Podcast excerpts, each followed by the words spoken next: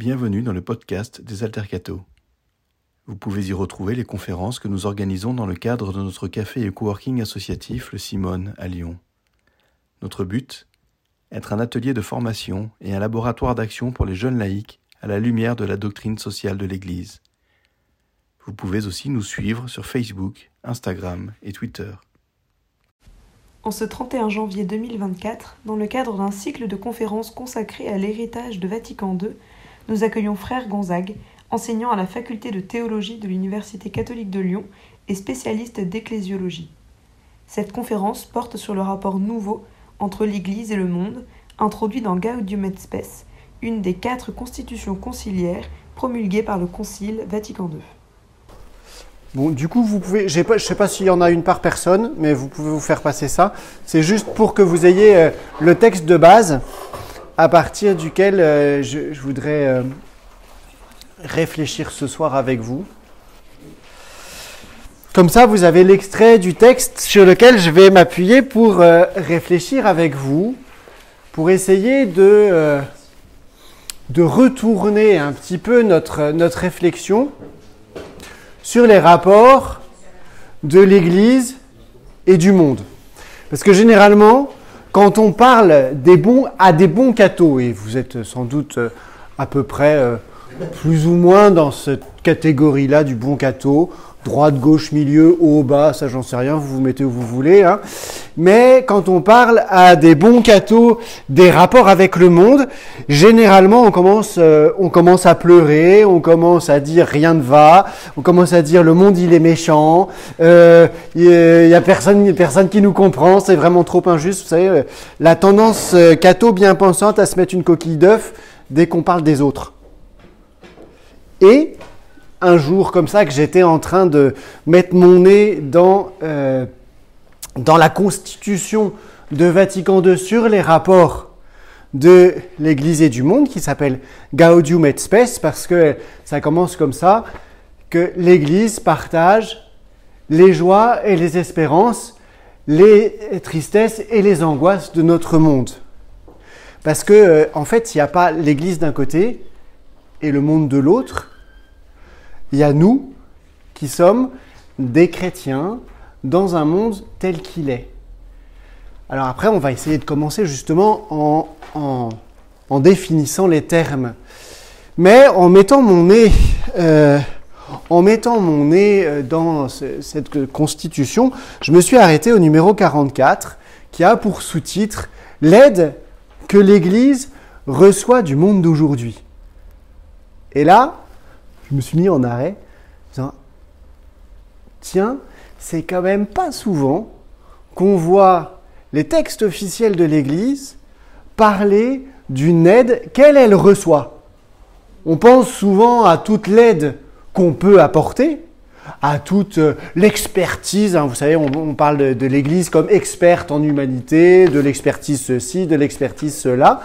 Mais tiens, en fait, il y a aussi quelque chose qu'on va euh, recevoir du monde. Alors, pour essayer de clarifier de quoi on va parler, si je vous dis monde, vous me dites quoi? Oui L'évangile, il est assez, il est assez euh, euh, Ah De fait, dans l'évangile et dans l'évangile de Saint Jean, il y a quelques euh, affirmations qui sont euh, un peu négatives. Euh, on nous parle de la haine du monde, on nous parle du prince de ce monde, on nous parle de l'heure de ce monde ou de l'heure des ténèbres. Mais dans le même évangile, on dit d'autres choses aussi. Jean 3, 16. Dieu attend aimer le monde qu'il a donné son Fils unique. Euh, et euh, vous avez aussi dans la prière de Jésus au chapitre 17, comme tu m'as envoyé dans le monde, Père, moi, je les ai envoyés. Donc ce qui est vachement intéressant, c'est qu'il y a un caractère ambivalent du monde dans l'évangile de Jean. Certes, c'est ce qui ne reçoit pas le Christ. hein. La lumière est, la lumière, euh, chapitre 1, verset 10, hein. la lumière est venue dans le monde et le monde ne l'a pas accueilli.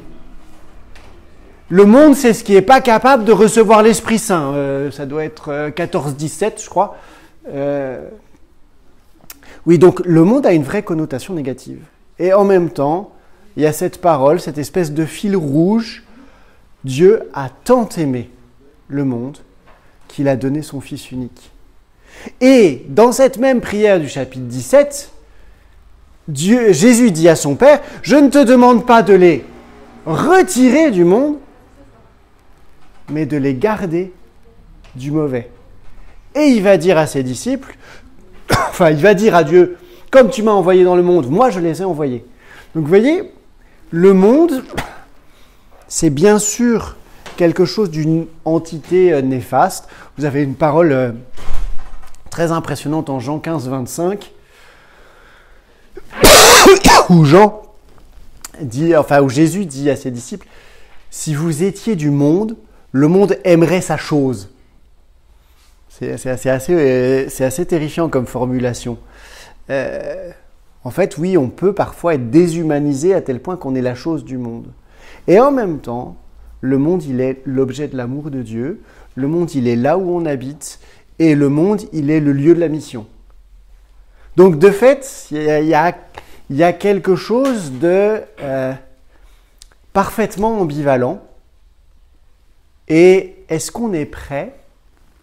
Première question euh, qui touche une attitude spirituelle et, et qui, est, qui est une question globale, hein, je n'ai pas forcément de réponse. Est-ce qu'on est prêt à vivre cette ambivalence? Ben, c'est- pas évident. hein. On aime, nous, c'est pour ça qu'on aime bien les films, euh, les films américains qui finissent bien ou mal, mais pas ceux qui finissent à moitié. C'est-à-dire qu'on veut, à la fin du film, on veut savoir où est le bien et où est le mal. Et on veut être sûr de pouvoir mettre la frontière au bon endroit. Donc, d'être nous du côté du bien. Forcément, parce que sinon, c'est pas un vrai film américain si on est du mauvais côté. Vous voyez Donc, est-ce qu'on est prêt à accueillir cette ambivalence d'un vrai, d'une vraie opposition qu'on va pas, qu'on va pas masquer et d'un vrai amour de Dieu? Ça, c'est ça, ça, c'est la première chose, c'est le monde. Maintenant, quand on dit l'Église, de qui on parle?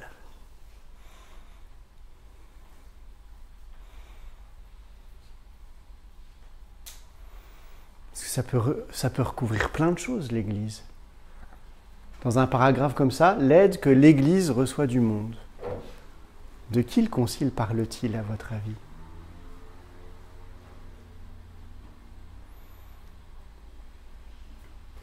Ouais. Ceux qui veulent vivre une vie de foi. Tous ceux qui veulent vivre une vie de foi. Ouais. Ceux qui ont la foi.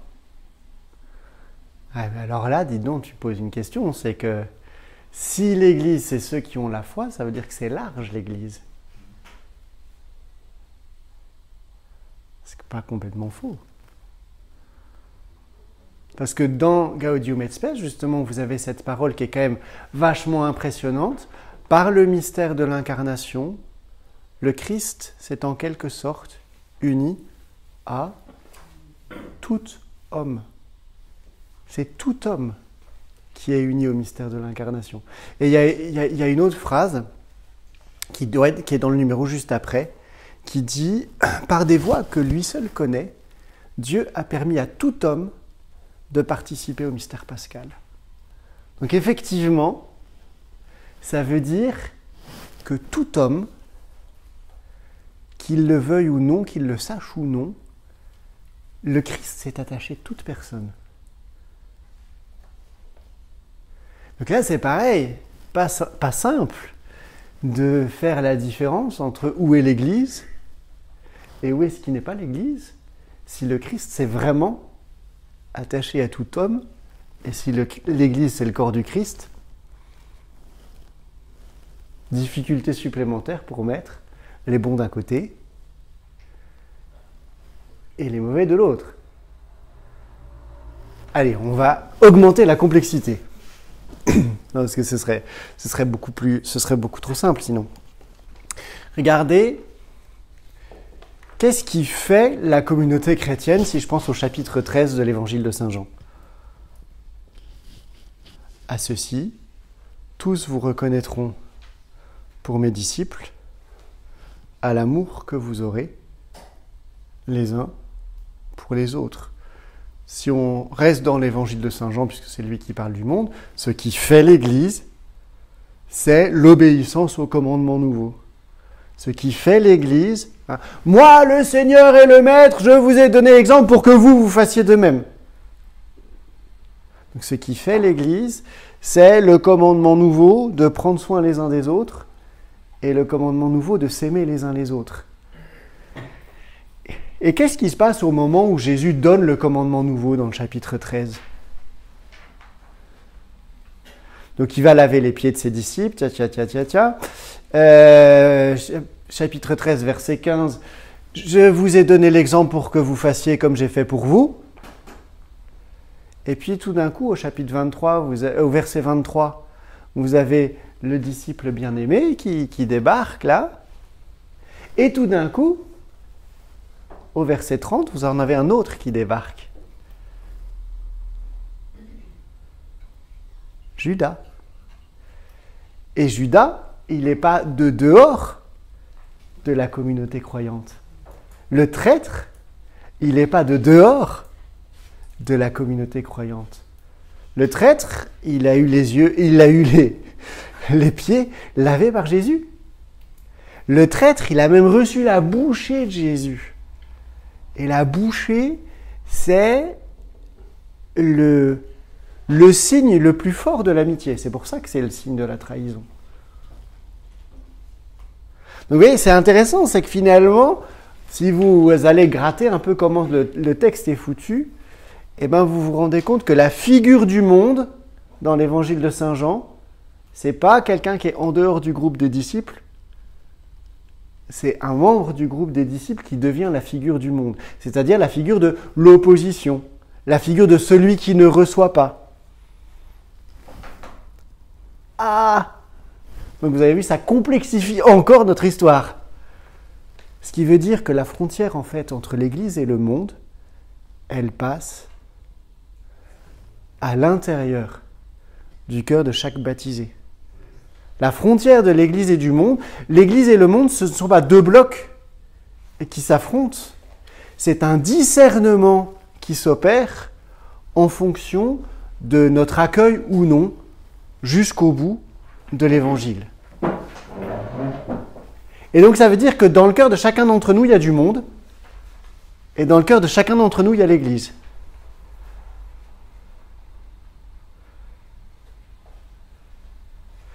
Et donc ça veut dire que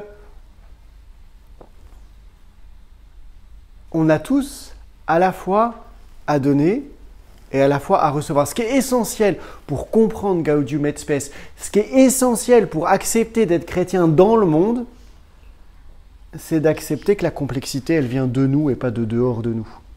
Mais ça, j'y reviendrai juste un peu plus tard.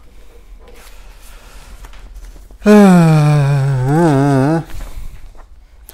Il y a 90% des trucs que je vous raconte là que j'ai que j'ai publié dans un article, hein, donc euh, c'est pas c'est pas c'est pas du grand nouveau. Il y a quatre points, il y a quatre lieux où, euh, d'après Gaudium et Spes 44, euh, l'Église a à recevoir du monde. Le premier point, je vais en oublier un, donc je les vérifie. Le premier point, c'est les trésors de la culture. Le deuxième point, c'est les formes du langage. Le troisième point, où est-ce qu'il est mon troisième point? C'est l'expression de l'unité de l'Église. Et le quatrième point, c'est celui que je préfère, et c'est peut-être celui-là sur lequel on débattra le plus, c'est, je vais vous le dire comme ça, comment est-ce que je l'ai écrit? Ça vient, du, cardinal Congar, hein, c'est pas moi qui ai inventé ça. C'est des oppositions transformées en interpellations.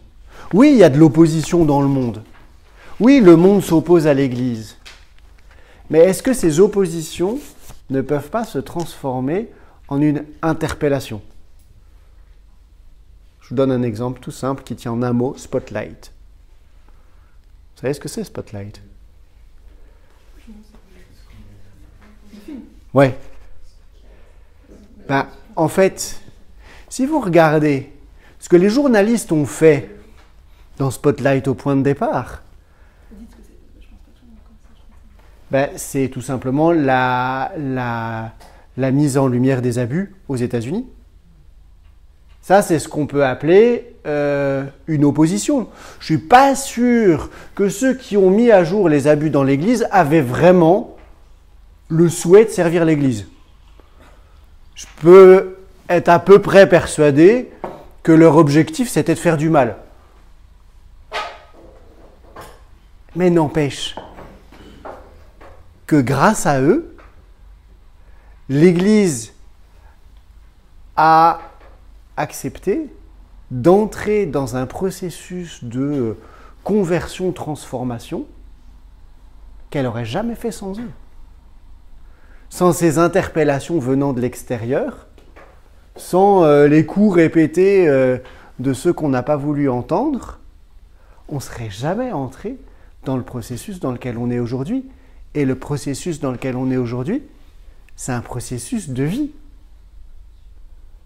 Donc en fait, c'est essentiel ce, ce, truc de transformer des oppositions en interpellations. Et je suis sûr que vous avez tous des idées de lieux où en fait euh, ça castagne. Mais si on réfléchit bien, si on écoute un tout petit peu, c'est peut-être pas complètement bête. Alors je reprends mes quatre points là. Mes quatre interpellations. La première, c'est la question de la culture. Au XXe siècle et au XXIe siècle, l'Église a une nouvelle position par rapport à la culture allez, on va dire euh, euh, jusqu'à la Révolution française, l'Église, elle est créatrice de culture. Elle est véhicule de culture. Il suffit de relire le, fameux discours euh, de Benoît XVI au Collège des Bernardins pour voir à quel point, pour Benoît XVI, c'est la méditation de l'écriture par les moines qui a été le vecteur de la culture européenne. Euh, on me dira ce qu'on avez aujourd'hui, il est de bon ton de, de, taper sur la beauté du Vatican et tout ça, tout ça, tout ça. Ben oui, mais c'est quand c'est quand même réel que l'Église a été un véritable mécène. C'est quand même réel que l'Église a été promotrice de culture. Et aujourd'hui, ce qui est très étonnant, c'est qu'il y a eu un espèce de basculement. Il y a eu un espèce de basculement, on va dire, à la fin du 19e siècle, avec, je ne sais pas si vous avez entendu déjà parler de ce, de ce, de ce mot, de ce mouvement qu'on a appelé la crise moderniste.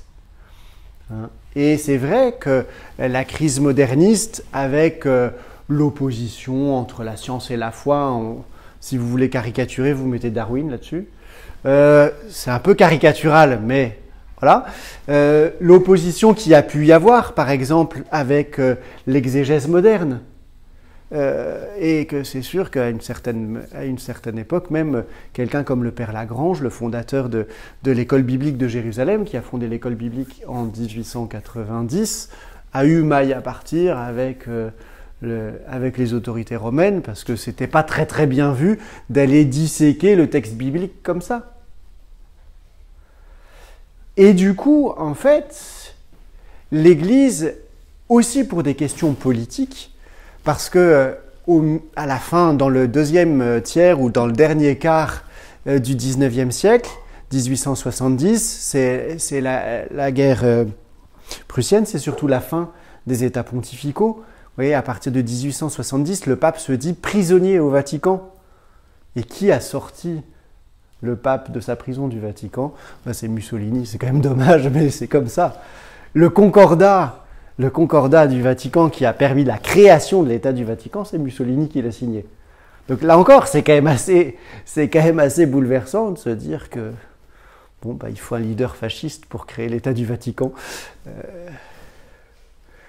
c'est, dans le genre interpellation, c'est, quand même assez. Euh, et donc vous voyez, l'Église est, entrée à cause de questions politiques, à cause de, vrais bouleversements euh, scientifiques, exégétiques, etc., dans une, euh, euh, confrontation avec le monde qui s'est un peu cristallisée autour de la publication en 1864 par Pie IX de ce qu'on a appelé le syllabus, c'est-à-dire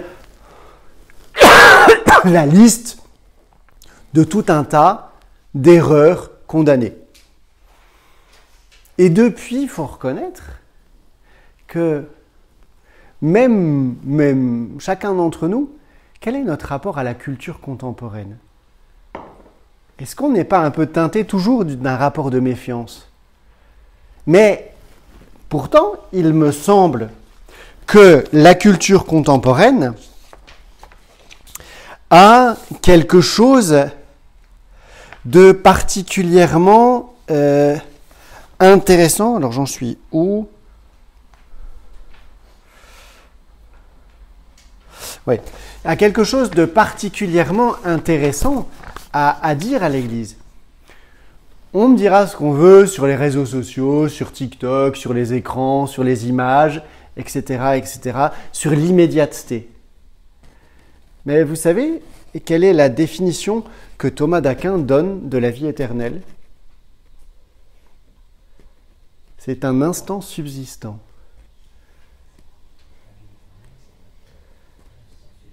Un instant subsistant. Eh bien, je me dis, est-ce que dans l'instantanéité qui nous traverse, nous, parce que on est tous à scroller nos machins, dans l'instantanéité qui nous traverse, ouais, il y a quelque chose de très néfaste est-ce qu'il y a quelque part une nouvelle expression du désir de l'homme de l'éternité? Vous allez me dire que je fume, hein d'accord. Mais c'est juste pour vous dire, en fait, dans chaque élément culturel, on peut le prendre de manière négative, dangereuse. On peut aussi y voir un lieu de réflexion. Je vous prends un, autre, euh, un autre lieu et un autre défi, par exemple, pour la théologie. On, nous dit qu'on est fait pour le ciel et qu'au ciel, on aura la vision béatifique. Bah pour l'instant, je n'ai pas encore vu beaucoup de traités sur la vision béatifique qui se soient emparés du fait qu'aujourd'hui, on est dans une civilisation de l'image. Mais la civilisation de l'image, elle a certainement quelque chose à nous dire de la vision béatifique. On est tellement justement dans l'importance du regard, du voir et être vu. Mais la vision béatifique, c'est autre chose que de voir Dieu et d'être vu par lui. Donc vous voyez, je suis sûr que dans cette civilisation de l'image, il y a aussi quelque chose qui s'exprime de manière cachée, de manière complexe, de manière euh, de ce désir profond du cœur de l'homme. Je ne sais pas si, même prenez, les réseaux. Il y a quelque chose que je trouve très intéressant. Vous savez que la, notion de, société liquide a été inventée par un Polonais qui s'appelle euh, Baumann. Et la liquidité, c'est quoi? C'est la primauté du réseau de la relation sur la structure. On va me dire, ah, ça c'est très mauvais parce que le problème du réseautage, c'est qu'après on reste toujours entre soi. C'est complètement entre soi hein, parce que finalement, les réseaux, ça se fait juste à partir de connivence. Juste... Donc en fait, c'est très très de l'entre-soi. On a l'impression d'être super ouvert, mais en fait, on ne regarde que ce qui nous intéresse. Vous savez, quand vous avez des images de fond d'écran, cliquez sur cette image, on vous, on vous montrera des similaires. Mais j'ai rien à foutre que vous me montriez des similaires. Montrez-moi quelque chose que je connais pas. Et en même temps, le réseau, la liquidité, nous dit l'essentiel de la relation. Mais aujourd'hui, dans notre Église où l'institution est à bout de souffle, eh bien, une Église qui soit réseau, c'est-à-dire qui mette la primauté sur la relation, c'est pour moi un vrai appel de l'Église. Et c'est là encore quelque chose où la culture contemporaine a quelque chose à dire à la théologie et a quelque chose à dire à l'Église elle-même. C'est pas simple, c'est pas c'est pas superficiel, c'est pas. Mais vous voyez ce que je veux dire C'est c'est passer au-delà des exaspérations pour se donner matière à penser. Ça, c'est pour moi, c'est un, enjeu absolument euh, primordial dans nos rapports avec le monde. Parce que sinon, plus le temps va avancer, plus on va se dire ça s'éloigne, ça s'éloigne, ça s'éloigne, et plus on va se crisper. Ça ne veut pas dire que le monde a raison et que nous on a tort, qu'on a tout à recevoir du monde, qu'on n'a plus rien à donner au. Vous voyez? Mais c'est vraiment d'essayer d'entrer dans un mouvement, de se dire si Dieu est le prince de l'histoire, si Dieu est à l'œuvre partout, alors Dieu parle encore dans la culture contemporaine telle qu'elle est. Ça me permet d'aborder le deuxième point.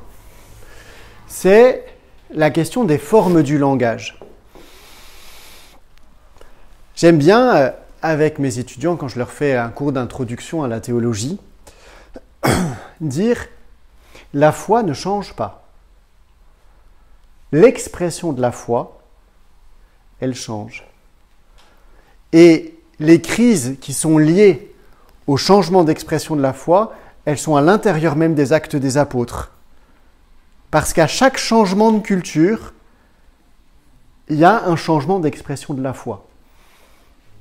Première crise de l'expression de la foi, Acte des Apôtres chapitre 15, c'est les tensions qui existent entre les judéo-chrétiens et les pagano-chrétiens. On ne se comprend plus. Alors, et comme on ne se comprend plus, on se dispute. Euh, autre, euh, on va bientôt, 2025, euh, on va, on va bientôt fêter, fait combien entre, entre 325 et 2025 1700 ans, c'est ça? On va bientôt fêter les 1700 ans du concile de Nicée. Le concile de Nicée, c'est celui qui... Nicée-Constantinople, c'est le, le grand credo. Mais pourquoi est-ce qu'on a réuni un concile à ce moment-là? Ben Parce que on n'avait plus les mots avec le changement de culture, le passage d'une culture juive à une culture grecque, les mots n'avaient plus la même signification et donc il a fallu se rassembler en Église pour dialoguer, pour faire dialoguer la foi, le donné biblique et les, et les mots contemporains.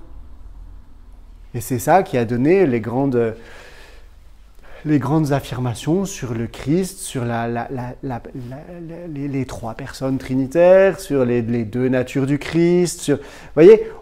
Et qu'est-ce qui s'est passé? L'Église, elle a écouté les mots de la culture, elle a écouté la révélation, elle a confronté euh, ce qu'elle avait dans ses sources à elle avec la culture, et elle a elle a pratiqué une chose dont le pape François parle encore aujourd'hui, accueil et discernement. Accueillir la culture, discerner dans une culture ce qu'on garde ou ce qu'on garde pas. Mais ça, c'est 325. Ils sont pas, sont pas tranquilles longtemps, hein, parce que d'abord, ça a continué avec le concile d'Éphèse, le concile de Chalcédoine, Jésus-Christ, vrai Dieu et vrai homme. Et puis après, euh, c'est la, la chute de l'Empire euh, romain euh, d'Orient et la chute de l'Empire romain d'Occident au début du VIe siècle. Et là, c'est les cultures barbares qui vont tout, tout mettre par terre et, et qui vont inviter à une nouvelle réflexion. C'est tout bête, vous avez une question tout, par rapport à l'Eucharistie. Vous savez que chez les orientaux, quand on prend une icône et qu'on balade l'icône de l'empereur, c'est pour dire l'empereur est là. Ouais, mais euh, en Occident, vous avez un gars qui s'appelle Béranger de Tours qui a dit non, non, non, quand on balade l'icône, c'est que l'empereur n'est pas là. Et donc la présence, elle n'est pas dans l'image. Eh ben, c'était les premières disputes sur l'Eucharistie et sur la présence réelle. 900, 890. Et vous voyez, à chaque changement de culture, il y a eu une crise qui a obligé un dialogue entre la foi et la culture. Bah, évidemment, euh, le grand dialogueur entre la foi et la culture de son temps, ce sera, un Thomas d'Aquin. Qu'est-ce qu'on lui a pas reproché d'aller chercher chez un philosophe païen de quoi parler de la très sainte Trinité? Et ça continue aujourd'hui. Qu'est-ce qu'un païen va nous permettre de parler de la Trinité? Ben oui, mais n'empêche que grâce à, grâce à Aristote, Thomas a une des plus belles affirmations sur la Trinité. Les personnes sont des relations subsistantes. Alors, ça veut dire quoi? Ça c'est autre chose, mais vous voyez, il a pu, il a pu chercher dans des ressources qui étaient extérieures à lui de quoi pouvoir dire le moins inadéquatement possible ce que pouvait être sa foi. Et je peux vous faire toute l'histoire, on peut, aller jusqu'au 21e siècle, hein, parce que euh, prenez 1517. 1517, c'est l'ami Martin. Hein, les, 95, les 95 thèses de Martin Luther euh, sur. Euh, et là, c'est pareil. Pourquoi est-ce qu'il y a eu un tel bouleversement? C'est parce que dans une nouvelle culture, la foi a eu besoin de nouveaux mots pour se dire. Donc en fait, le les crises et les dialogues entre la culture et la foi, ils sont congénitaux à notre foi chrétienne. S'il n'y a pas de crise et pas de dialogue, il n'y a plus de foi chrétienne. Ce qui va faire mourir la foi chrétienne, ce n'est pas les attaques venant de l'extérieur, c'est l'incapacité de penser dans laquelle les attaques nous mettent. Ce dont on a besoin, c'est de se trouver des nouveaux instruments. Il y a des nouvelles questions. Allez regarder Matrix avec des jeunes, c'est passionnant. Ça dit des choses de la foi qui sont euh, complètement incroyables et qui nous obligent à, tourner un peu dans notre cerveau. Mais enfin, euh, Néo qui roule une pelle à Trinity et puis oh, tout, d'un coup elle se il se réveille et il va tuer tous ses ennemis. Dites-moi que ça ne parle pas de Jésus-Christ, mais bon, j'en sais rien.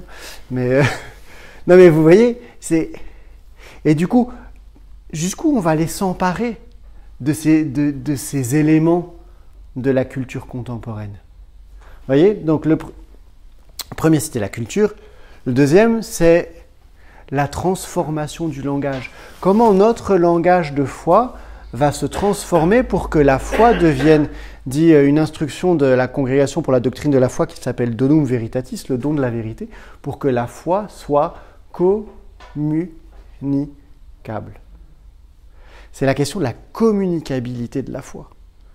Et pour la communicabilité de la foi, on a besoin de ce dialogue entre la culture et la théologie, entre la culture et la foi de l'Église.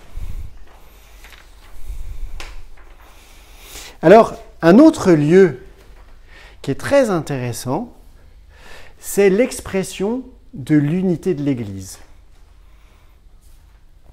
Vous savez que on fait grand cas des premiers conciles. Euh, on parlait du concile de Nicée tout à l'heure. Mais le concile de Nicée, il y avait quelques dizaines de pères conciliaires. Concile Vatican II, c'est 2500 pères conciliaires. Vous avez, ça a beau être un concile uniquement, même si nous on l'appelle écuménique, c'est quand même un concile seulement pour l'Église catholique. Il n'y a jamais eu autant d'évêques réunis. Et ça, c'est grâce à quoi? Ben, C'est grâce à la culture contemporaine.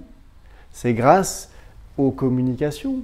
C'est grâce à ce qui se, à qui se vit et ce qui s'exprime. Les JMJ, ça ne peut pas exister dans une autre culture. Ça veut dire que les JMJ peuvent être une expression de l'unité de l'Église. On peut me dire qu'il y a toutes les limites qu'on veut, que c'est un bésodrome géant, que tout ce que... Très bien. Peut-être. Mais la question, elle n'est pas là. C'est quels sont les défis? Regardez, on n'a jamais eu un pape qui a voyagé autant euh, que, depuis, que depuis Paul VI. Ça veut dire que c'est une nouvelle manière pour Paul VI, pour le, pour le pape, d'exercer son ministère. C'est une nouvelle perception de l'Église. On n'a jamais eu une telle, euh, comment dire, une telle euh, perception, acuité de perception sur la dimension internationale de l'Église. Et ça, ça va en parallèle de la mondialisation. Donc on peut me dire que la mondialisation c'est pas bon. Et euh, quand j'écoute mes agriculteurs, je veux bien croire que la mondialisation c'est pas bon.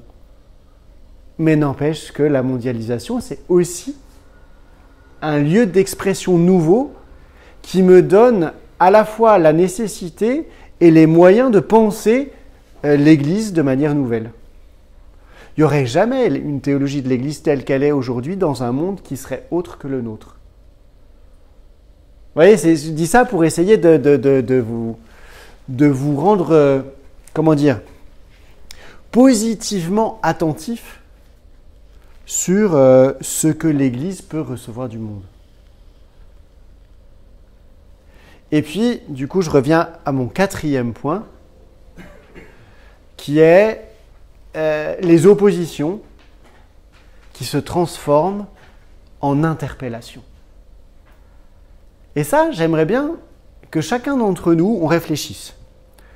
Je suis sûr que si je vous posais la question, est-ce que vous voyez dans votre vie, dans votre entourage, dans votre expérience, des oppositions qui pourraient se transformer? Ici? Vas-y, développe. Bah, il y a des, des cathos de gauche, des cathos de droite, on discute. Ouais. Bah oui, C'est clair c'est c'est le, c'est le principe. La question est de d'ailleurs, la question est de savoir si le clivage gauche-droite est encore valable aujourd'hui. Il s'exprime. C'est vrai que le clivage gauche-droite, il s'exprime de manière extrêmement différente, même dans l'Église. Euh, aujourd'hui, c'est, pas la même, pas la même chose qu'il y a 20 ans. Parce que c'est, con, mais aujourd'hui, il y a des mecs de gauche qui prient, et des mecs de droite qui agissent. Ah, bah alors c'est pas ça la différence. non, mais c'est, c'est vrai quoi. C'est. Il y a d'autres choses que vous voyez. Si, si vous pensez même à des oppositions qui peuvent venir de l'extérieur, qui pourraient se transformer en interpellation.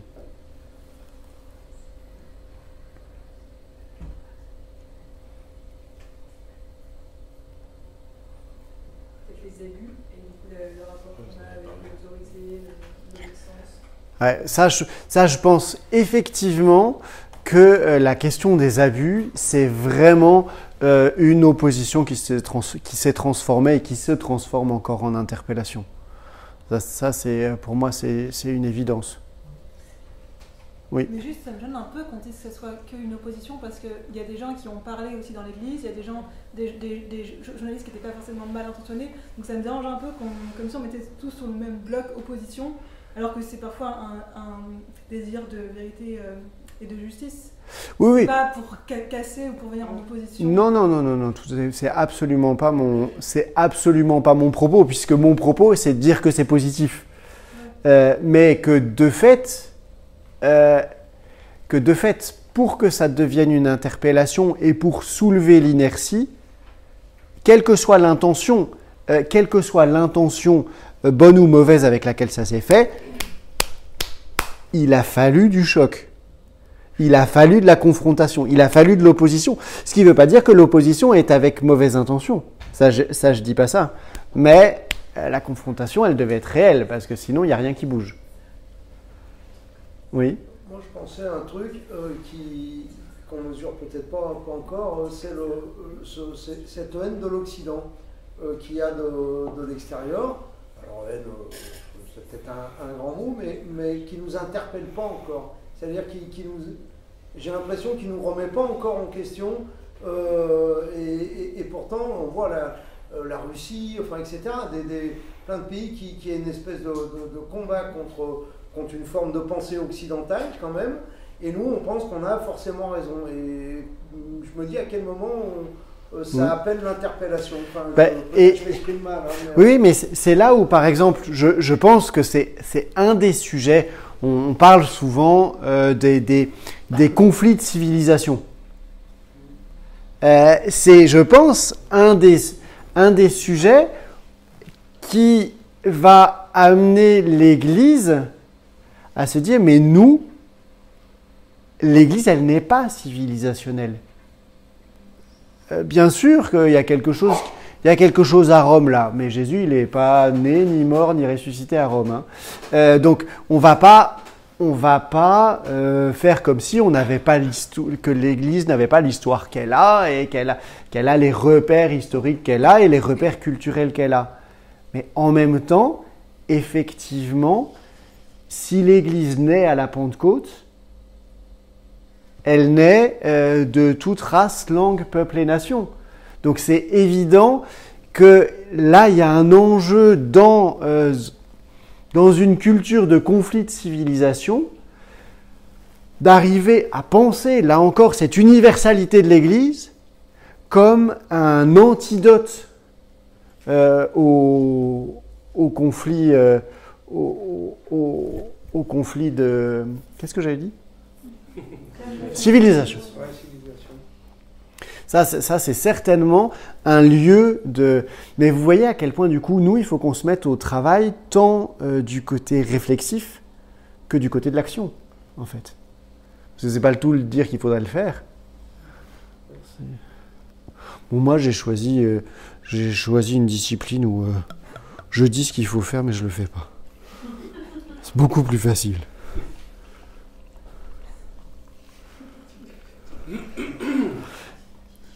Mais je suis en train par exemple, dans le, dialogue, le dialogue entre la culture contemporaine et, euh, la théologie, je, suis en train de faire un truc passionnant. Je, travaille sur la question de l'innovation dans l'Église. Quitte à travailler sur l'innovation, j'ai contacté des collègues de l'ESDES en disant Hé les businessmen, vous n'avez pas envie de travailler avec moi sur l'innovation? Eh ben, euh, on est en train de lancer une journée d'études interdisciplinaires de toutes les, de toutes les pôles de recherche de l'UCLI sur la question de l'innovation. C'est- vachement intéressant. Je trouve ça passionnant. Et que de fait, euh, l'innovation, c'est une espèce d'urgence aujourd'hui, à savoir si c'en est une autant qu'on le voudrait, mais là, il y a, il y a pareil, il y a un, un lieu de dialogue entre, entre l'Église et la culture qui est vachement intéressant. Un lieu de... Et pourquoi vous travaillez seulement avec euh, Il y a- d'autres lieux. Euh, bah, parce que comme je ne m'appelle pas Shiva, que je n'ai... euh, non, en fait, je travaille avec un laboratoire qui est à Louvain-la-Neuve. Et, euh, et que... euh, après, quand on s'appelle pas Shiva, on travaille avec les moyens scientifiques qu'on a. Et quand on voit, le, quand on voit déjà là où on est, euh, les moyens dont on dispose, bah, je vais commencer par utiliser les moyens dont je dispose. Puis après, je vais aller de loin en loin. C'est ça l'idée en fait. Oui.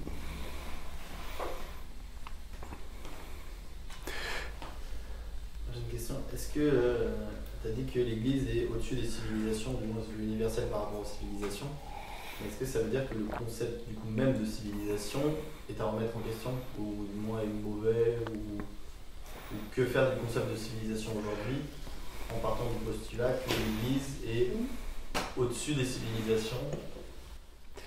Alors, ce qui est compliqué, c'est qu'elle n'est pas au-dessus comme si elle était autre. Parce que euh, ça, c'est- une base de, théologie, de- d'ecclésiologie euh, fondamentale, c'est que l'Église est toujours l'Église en un lieu.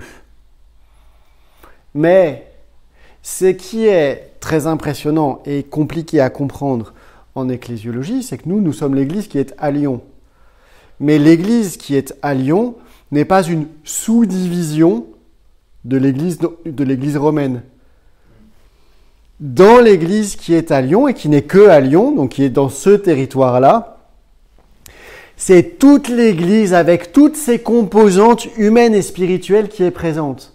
Et ça, c'est un truc qui n'existe que dans l'Église, où une portion n'est pas une subdivision, mais une portion, elle est le tout, jamais sans les autres. Ah oui, oui, et là, oui, parce qu'il n'y a que dans l'Église que ça marche. C'est-à-dire que c'est pas un petit bout d'église qu'on a à Lyon où on aurait besoin d'autres pour venir s'agréger, pour être un plus gros groupe, pour être un plus... Non, toute l'église est là. Mais c'est une église qui, en étant ancrée là où elle est, elle reflète toute l'église universelle, mais que, sauf que l'église qui est à Valence, eh ben c'est la même chose. Chaque église locale, elle est toute l'église à elle toute seule, mais jamais toute seule. Et du coup, c'est là où, à la fois, l'église va jamais ne pas être inculturée, mais l'église n'est jamais enfermée dans la culture qui est la sienne, parce que elle est toujours habitée par cette universalité qui est celle de Dieu même, et qui est l'universalité du salut. Et, c'est là où, du coup, il y a un antidote au choc des, civilisations, c'est qu'à la fois, il n'y a pas plus ancré que l'Église, et à la fois, il n'y a, pas plus universel. Mais ça, c'est... Euh, dans le concret, c'est pas facile, parce que d'une paroisse à l'autre, on a déjà du mal à se parler. c'est... Euh, c'est ça qui n'est pas simple.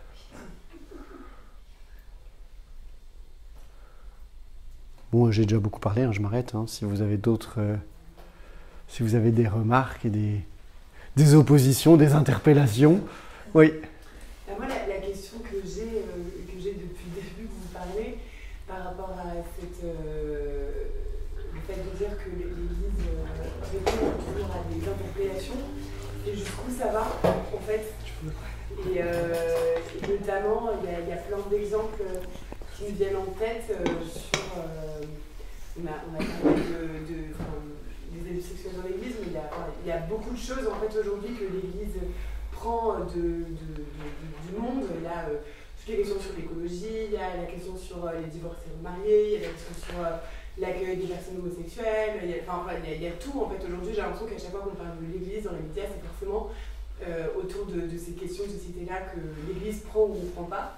Et du coup, ma question c'est jusqu'où ça peut aller en fait, cette, euh, jusqu'où l'Église peut prendre euh, du monde en fait pour se, transformer. Ah, mais c'est là où je ne suis pas sûr que l'Église se transforme à partir du monde. L'Église, elle se transforme à partir de l'Évangile relu dans une culture. C'est pas du tout la même chose. Parce que du coup, ça veut dire que le gage de transformation de l'Église, il reste toujours l'Évangile. Mais en quoi l'évangile va être source de transformation C'est que l'évangile vécu au XXIe siècle, c'est pas l'évangile vécu au XXe siècle. Euh, et c'est là où en fait c'est un petit peu le problème de la position du pape François qui est toujours sur une ligne de crête. Lui, ce qui l'intéresse, c'est l'évangile vécu. Et ce qu'on garde, ce que les médias gardent, c'est la question sociologique. Parce que qu'on soit d'accord ou pas d'accord, avec fiducia supplicans, je suis pas théologien moraliste, mais enfin je suis pas con non plus. Euh, qu'on soit d'accord ou pas d'accord avec fiducia supplicans, l'appel du pape à vivre l'évangile jusqu'au bout, celui-là, on ne peut pas passer à côté. On peut ne pas être d'accord avec telle ou telle interprétation, telle ou telle manière de nous inviter à vivre l'Évangile, mais de se laisser interpeller par l'Évangile et au moins de se poser la question. moi je dis, je dis souvent à mes étudiants, je ne sais pas si la réponse est bonne, mais la question elle n'est jamais bête c'est évident que dans une civilisation où la question de l'homosexualité ne se posait pas, on ne va pas euh, écouter l'évangile de la même manière euh, que dans notre civilisation actuelle. On ne peut pas faire comme si, ne pas. On ne peut pas faire comme si la société ne nous interpellait pas. Après, ça ne veut pas dire qu'on doit donner la réponse que la société attend. On doit donner la réponse que l'Évangile attend dans la société telle qu'elle est. Après, qui, qui est capable de dire voilà la réponse de l'Évangile? Moi pas. Et tu vois, c'est ça, je pense, le point d'équilibre. Et que du coup, pour pouvoir donner la réponse qui soit la plus évangélique possible, c'est là où les deux termes que, donne le pape François sont capitaux, c'est accueil et discernement de la culture. Le problème, c'est que effectivement, socialement, on s'est mis à l'armorque du monde. Et aujourd'hui, on n'ose plus dire ce qu'on a à dire. Donc, euh, on va souvent avoir le risque de considérer que nécessairement, parce qu'on est interpellé, l'interpellation est juste. Et ça, c'est questionnable. Ça, je suis assez d'accord. Je prends par exemple la grande mode aujourd'hui euh, des formations euh, pasteur selon mon cœur, tous les trucs talentéo, la machin truc milieu. Je suis sûr c'est des formations, j'en viens. C'est des, des, formations données entre autres pour des prêtres et leurs équipes pastorales, partant du, et c'est des chrétiens du monde de l'entreprise, partant du principe qu'en regardant leur curé faire, ils se disent non mais les mecs, ils sont complètement à côté de leur pompe et de fait souvent, regardez notre diocèse, euh, au niveau du management, c'est une catastrophe. Mais du coup, le problème. Et du coup, il y a des chrétiens qui se sont levés en disant Mais nous, on est chrétiens, et le management, c'est notre boulot. Donc, on va vous aider. Donc, ça, c'est chouette. Mais, du coup, on prend l'aide à sens unique. En fait, il n'y a plus que l'extérieur qui peut nous aider. Oui, mais peut-être que quand même, dans l'Église, il y a aussi deux millénaires de sagesse. Donc peut-être qu'on peut aussi aller revisiter la sagesse à l'intérieur. Et c'est pour ça que c'est dans un dialogue. Accueil, discernement. Quand le pape François parle de théologie dialogale, il ne parle pas de théologie monologale euh, ou euh, parce qu'on nous a dit que c'était bien, c'est bien. Non, il y a une forme de dialogue. Ces interpellations, elles sont pour permettre à l'Église de réinterroger sa propre sagesse millénaire et d'en tirer des trésors qu'elle n'en avait pas encore tirés. Mais du coup, il faut à la fois pas être béat et pas être, et pas être peureux. Pas être béat dans le sens, c'est pas parce qu'on nous interpelle de l'extérieur que c'est juste, et pas être peureux, c'est pas parce qu'on nous interpelle de l'extérieur que c'est mal. Vous voyez, c'est du coup une, une posture euh, théologique et spirituelle qui est vraiment importante. Qu'il y avait une question là-bas. Est-ce qu'il y, aurait, est y aurait des oppositions qui ne sont qu'oppositions, qui ne sont pas appelées à une appellation Ce sont un peu des attaques gratuites ou des, des choses où en fait, euh, après s'être questionné, on est appelé à rester vraiment au même endroit? Euh, Je dirais oui et non. Oui, dans le sens où euh, il y a des principes non négociables euh, ce qui est un mal est un mal, et, euh, et, le mal ne va pas devenir un bien. Euh, l'inscription de l'avortement dans la Constitution, c'est quand même une aberration, ne serait-ce qu'intellectuelle. Bon, tout simplement parce que la Constitution, elle n'est pas faite pour ça, du point de vue proprement politique. En revanche, donc sur le fait même, je dirais, il y a des choses qui sont il y a des principes non négociables. Ça, ils, existent et ils existeront toujours. Ce qui ne veut pas dire que aujourd'hui, l'Église n'a pas à s'interroger sur euh, la manière dont elle va accompagner l'avortement. Une chose est de dire que je suis contre, une chose est de dire qu'on doit respecter la vie du point de départ à son terme, une chose est peut-être de se dire mais ma pastorale de l'accompagnement euh, des femmes enceintes, elle est dramatique. Ma pastorale de l'accompagnement des pauvres et des souffrances des, et des, souffrances des, femmes, elle est dramatique. Tu vois, c'est, c'est, si pas nécessairement du côté, euh, du côté euh, théologique euh, qu'on peut bouger, pastoralement, on peut toujours réfléchir. parce que quand on voit des, des témoignages de certaines réponses que des gens en souffrance ont reçues de personnes de l'Église, on se dit, mais comment c'est des paroles qu'on peut encore dire aujourd'hui? Euh, comment, on peut, euh, comment on peut encore refuser à un enfant le baptême parce qu'il est né hors mariage? Ou parce qu'il est né d'un viol? C'est quand, même, quand même problématique. Ah, oui, ça arrive, ça arrive encore. Mais, mais ça, c'est plus du côté de l'attitude pastorale. Donc je pense que c'est aussi... Euh, il y a des oppositions. Non, non, il faut qu'on tienne ferme sur le message. Oui. Mais est-ce qu'il y a des solutions ne serait pas dans le catéchisme, par exemple, sur la distinction qu'il y a à entre ce qui relève de la nature, de, la grâce et de la foi? Par exemple, pour les conflits de civilisation, euh, bien distinguer ce qui relève de enfin, ce qui est l'universalité chrétienne, pour pas qu'il y ait de confusion possible, et la distinction entre la nature et la grâce.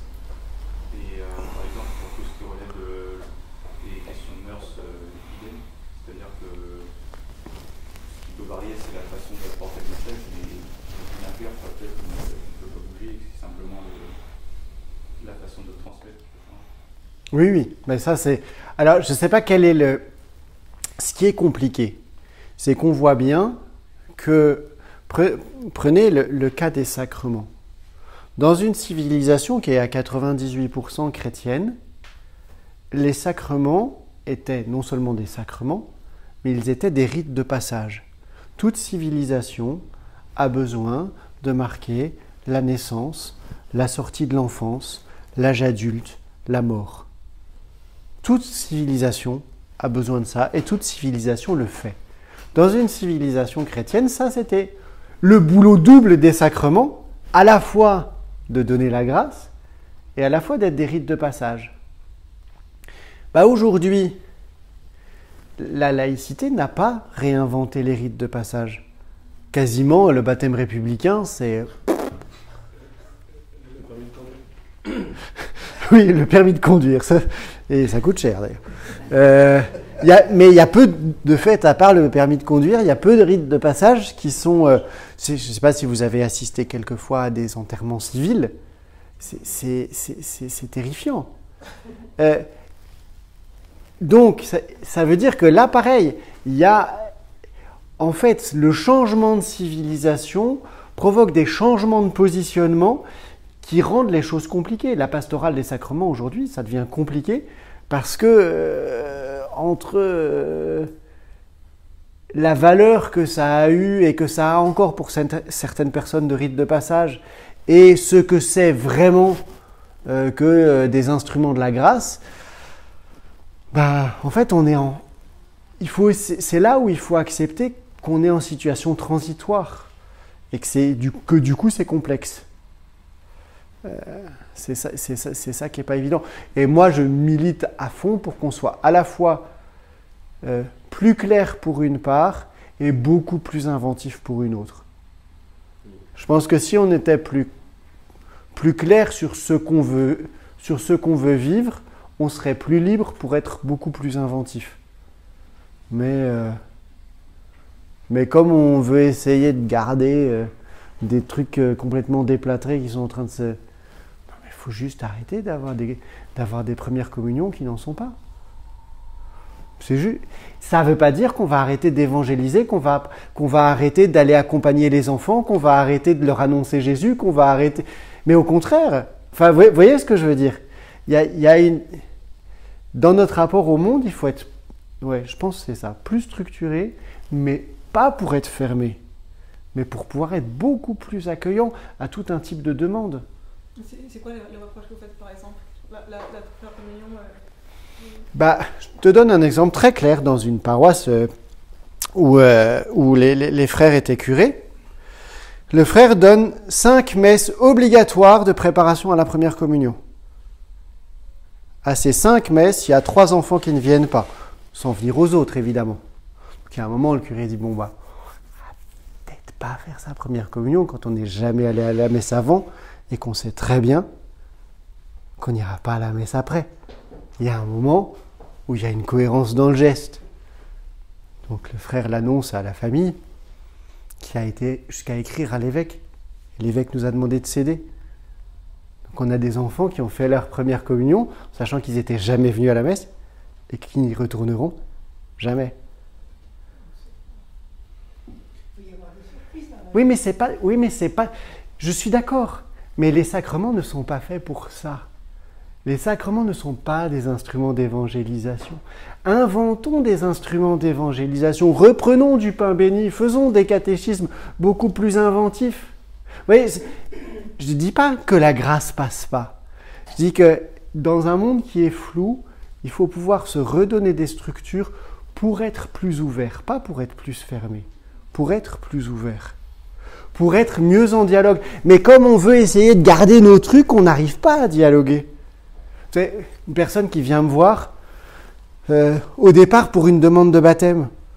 Non, mais et en fait, en discutant, je me rends compte, ben non, il y a des mauvaises ondes. En fait, c'est un exorcisme dont elle avait besoin, la personne. Bah, c'est con, bah, bah, on va y aller. Vous voulez qu'on aille bénir la maison parce qu'il y a des mauvaises ondes? Mais je viens chez vous. J'y ai passé des heures. Bah, je crois que j'ai aidé. Plus que si j'avais dit, bon, bah écoutez, euh, vous allez à la paroisse, vous vous inscrivez sur, la, liste des baptêmes, vous, voyez deux demi après-midi quelqu'un et... c'est pouvoir écouter, accepter d'écouter les demandes aussi. Ah, est-ce qu'on a l'audace d'écouter? Ça, c'est notre mission pastorale aussi, comme chrétien. L'audace d'écouter les besoins. Ce qui veut pas dire qu'on va répondre à tout de la même manière. Et pour moi, c'est ça ce que demande le pape François, qu'on soit d'accord ou pas, c'est d'accepter d'écouter, d'écouter les besoins. Peut-être que les réponses ne sont pas les bonnes, mais le temps qu'on va apprendre à écouter les besoins, il n'est jamais mauvais. Enfin, à mon avis. Bon, là, on est plus dans de la pastorale que dans de la théologie, mais... Mais vous voyez à quel point Là, j'ai fait que effleurer tout plein de questions où il faut qu'on se forme. Parce que si on ne se forme pas, ben, on ne saura pas comment répondre. Vous voyez, où on a besoin de, faire dialoguer euh, euh, du droit, de la sociologie, euh, de l'anthropologie avec la théologie, en fait. C'est là où ce que vous faites, c'est essentiel. Parce que c'est ça qui va nous permettre de dialoguer.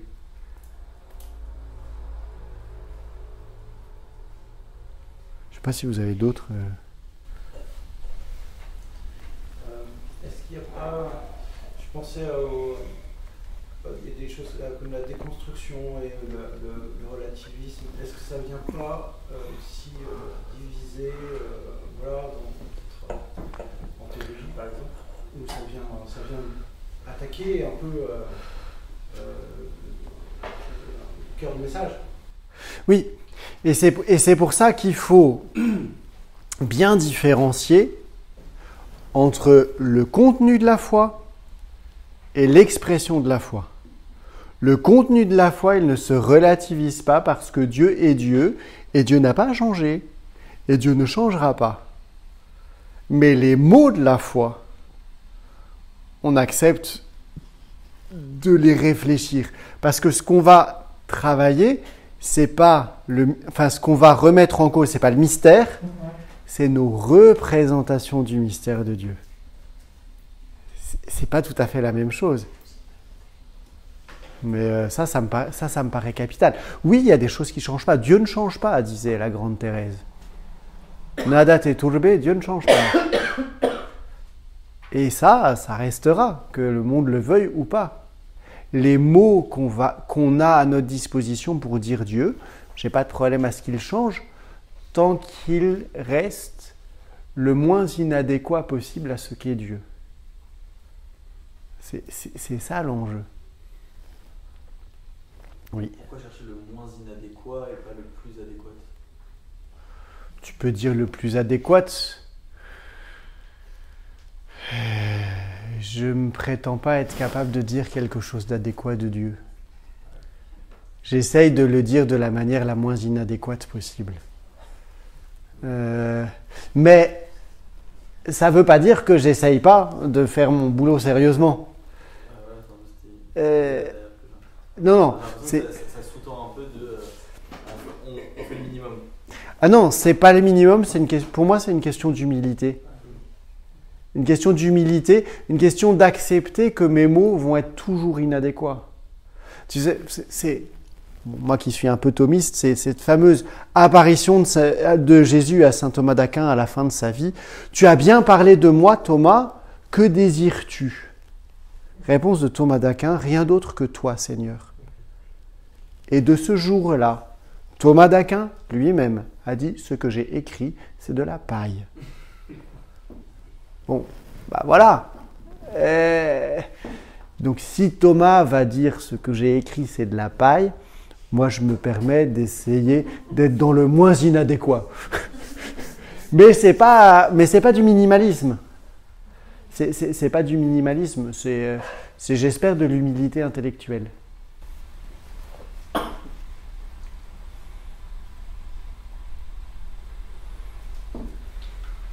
Moi j'ai une question. Euh, comment on pourrait expliquer qu'aujourd'hui on n'est plus capable de faire justement comme saint Thomas d'Aquin avec Aristote et que l'Église est plus capable de faire ça? Ben, je pense, euh, c'est ce que je disais tout à l'heure, je pense que la crise moderniste a été une, euh, catastrophe et qu'on n'est pas encore en fait sorti de, de cette opposition entre, entre le monde et l'Église qui fait que la posture défensive qu'on a, qu'on a adoptée à partir du euh, troisième tiers du 19e siècle, en fait, on n'est pas encore sorti.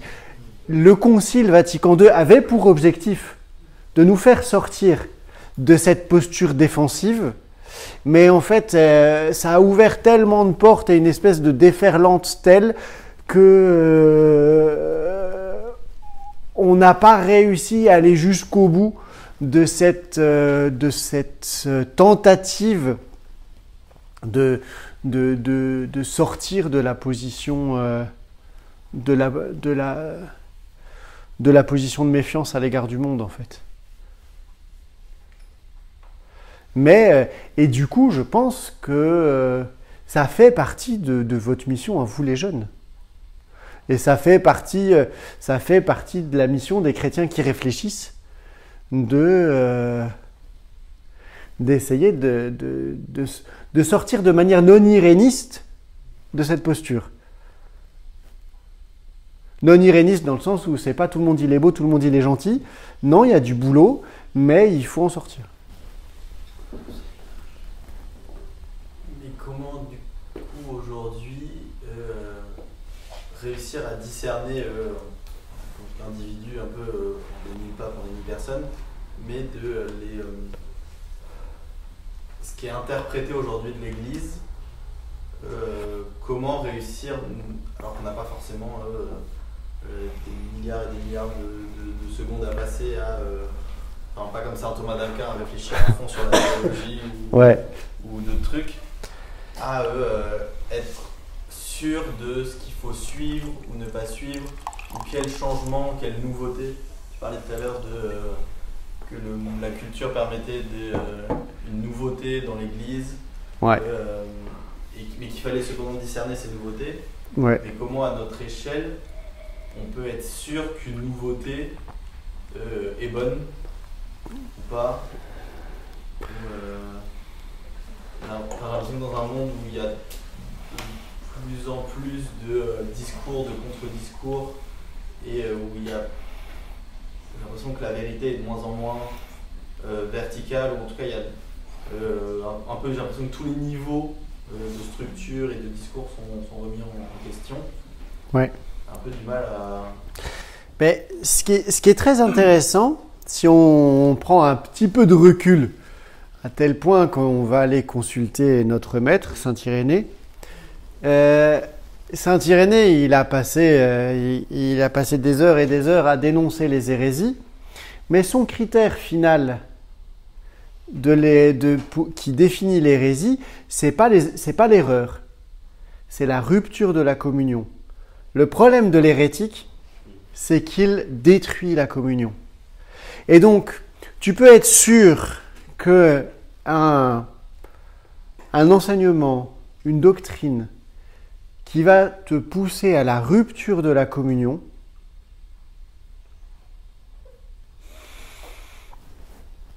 c'est- généralement c'est problématique. Mais des fois, ça peut être dans des formes qui sont très, euh, très insidieuses ou très, Ah, euh, on est, on est, on est d'accord. On est, on est d'accord. Alors ça, et ça, c'est un des problèmes. J'ai pas de réponse toute faite parce que on est dans un monde qui s'accélère et donc il faut pas, il faut poser des, il faudrait pouvoir poser des discernements très rapides, alors que en fait c'est, c'est les fruits qui nous permettent de dire est-ce que c'est bon ou est-ce que c'est pas bon. C'est, dans, euh, c'est dans quel livre de l'Ancien Testament C'est euh, ah ben si c'est euh, c'est dans le on l'a lu où Dieu dit le prophète qui se qui se qui prétendrait dire quelque chose de ma part alors que je l'ai pas envoyé gare à ses fesses mais et comment on saura ah bah vous verrez bien si ça se réalise ou pas ah bah oui bah Seigneur euh, t'es gentil mais enfin bon en attendant nous on a besoin d'un discernement aujourd'hui et sauf que la clé du discernement, elle est souvent un peu hier et un peu demain. Donc je suis d'accord que la rapidité du temps dans laquelle on est euh, est un des lieux qui rend le discernement complexe. Mais c'est là où je dis que la communion, ça reste le critère dernier. C'est que j'ai beau euh, parfois ne pas être d'accord même avec certaines attitudes pastorales du pape François. Le pape, c'est le pape. Et en dernier ressort, la communion, c'est la communion. Euh, parce que sinon, si je romps la communion, ça veut dire que je deviens à moi-même ma propre référence. Et quand je deviens à moi-même ma propre référence, c'en est fini. Ça ne veut pas dire que je ne vais pas garder ma liberté et que je ne vais pas trouver que tel ou tel ou tel truc, ça ne me convient pas. Mais, voilà, c'est est-ce que, est que la position que je prends, elle me conduit au repli? Est-ce qu'elle me conduit à l'isolement? Est-ce qu'elle augmente euh, le fractionnement entre nous? Ou est-ce qu'elle diminue le fractionnement? Pour moi, c'est quand même un des critères majeurs. Et c'est ce qui est compliqué, c'est que c'est pas un critère euh, noir et blanc. Parce que c'est d'abord l'écoute de l'Esprit Saint à l'intérieur de toi. Ça s'appelle le sens des fidèles, le sensus fidei. C'est c'est l'écoute du Saint-Esprit à l'intérieur de toi. Est-ce que ça, est-ce que ça résonne juste ou est-ce que ça résonne pas juste? Et le sensus fidei, il est toujours exercé en communauté. Donc il ne faut pas chercher à avoir les réponses pour soi seul. C'est à l'intérieur de la communauté qu'on va mettre une multiplicité d'avis ensemble et où on va voir si ça sonne ou si ça sonne pas. La communauté elle peut être biaisée ou en tout cas genre, refermée euh, Oui, oui. des. Oui, oui, oui, ah bah oui, oui. Mais c'est pour, c'est pour ça que le critère, le critère simple, il n'existe pas. hein. Mais, euh, et c'est là où nous, pasteurs, on a le devoir de ne pas laisser nos communautés dans l'entre-soi. Ça, dit quelque chose?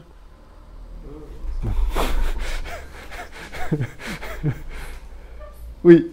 Juste pour revenir sur le critère de la communion, euh, je, enfin, ce qui me venait tout de suite, c'était de me dire donc, on voit que Vatican II a créé beaucoup de dissensions au sein de l'Église.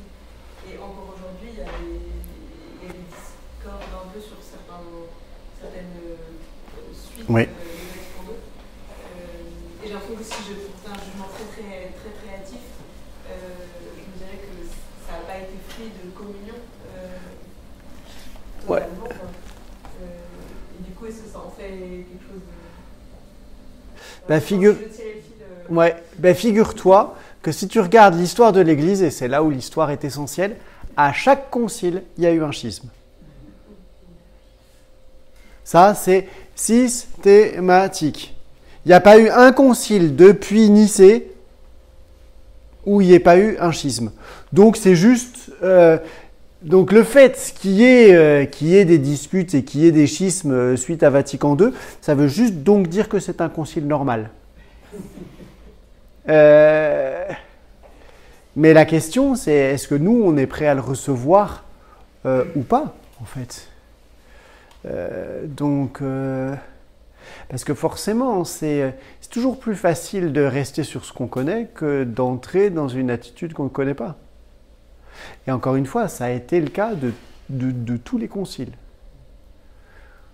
Peut-être moins du concile de Trente, parce que le concile de Trente, il, il était là pour, euh, il était là pour, euh, pour essayer de résorber un schisme. Le schisme, il était avant le concile de Trente.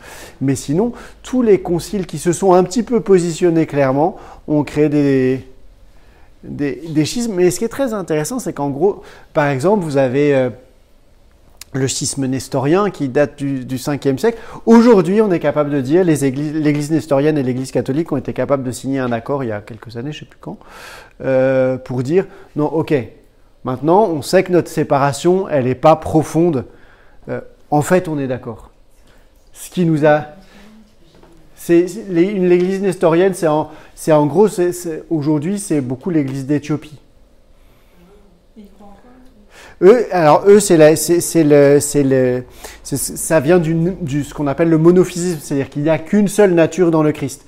Et du coup, effectivement, quand le Concile de Chalcédoine a dit non, il y a deux natures et une seule personne, ils ont dit non, non, non, non, non, non. Ouais, en fait, on est d'accord. 15 siècles après, on, sait qu'on est d'accord.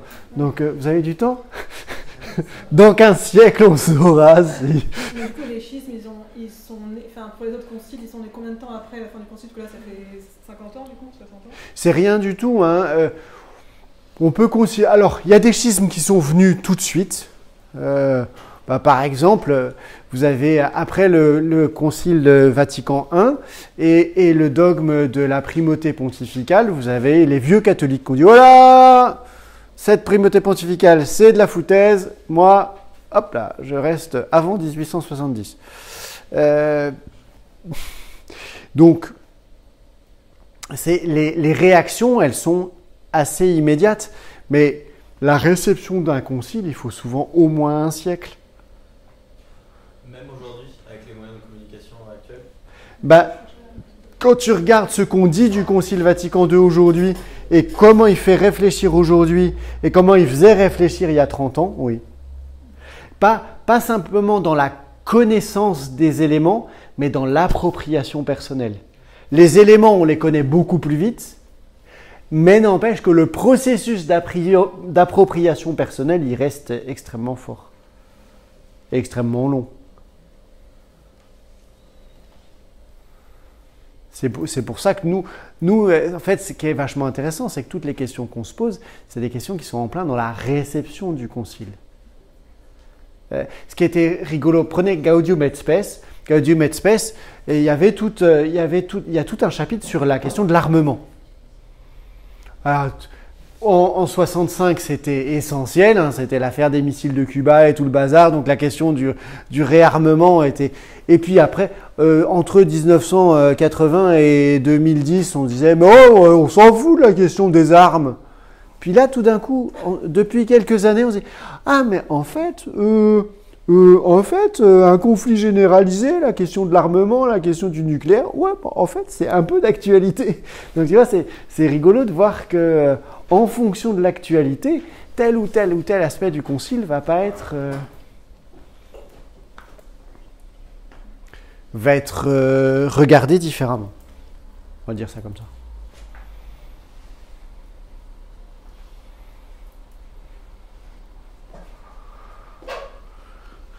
Bon ben c'est pas mal, on a pas mal bossé quand même. hein.